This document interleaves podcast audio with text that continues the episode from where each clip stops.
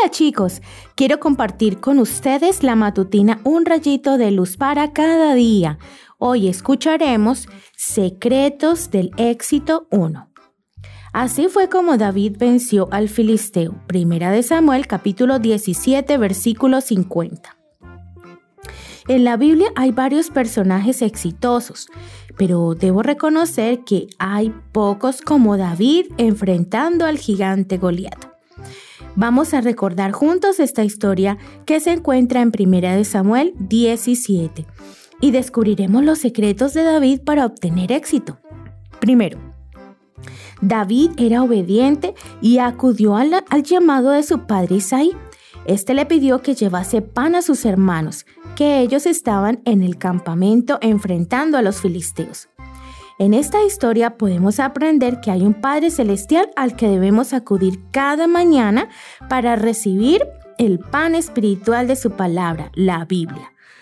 Cuanto más recibamos, más vamos a transmitir ese pan espiritual a quien nos, nos rodean. Segundo, cuando David llega, lo ve Eliab, su hermano mayor, quien se enoja con él y le empieza a decir cosas feas. Lee 1 Samuel 17, 28. Eliab tenía celos de David. Cuando Samuel fue a buscar un rey a la casa de Isaí, pensó que podría ser este joven, Eliab, pero Dios lo desechó. Lee primera de Samuel 16:7. Lo desechó a pesar de su aspecto hermoso, porque Dios no mira la apariencia de las personas, sino que mira el corazón. Y aquí, con esa actitud, Eliab mostró cuán peleón celoso y malhumorado era. Pero me gusta pensar en cómo actuó David. Se apartó de él. No fue hipersensible ni se enfureció.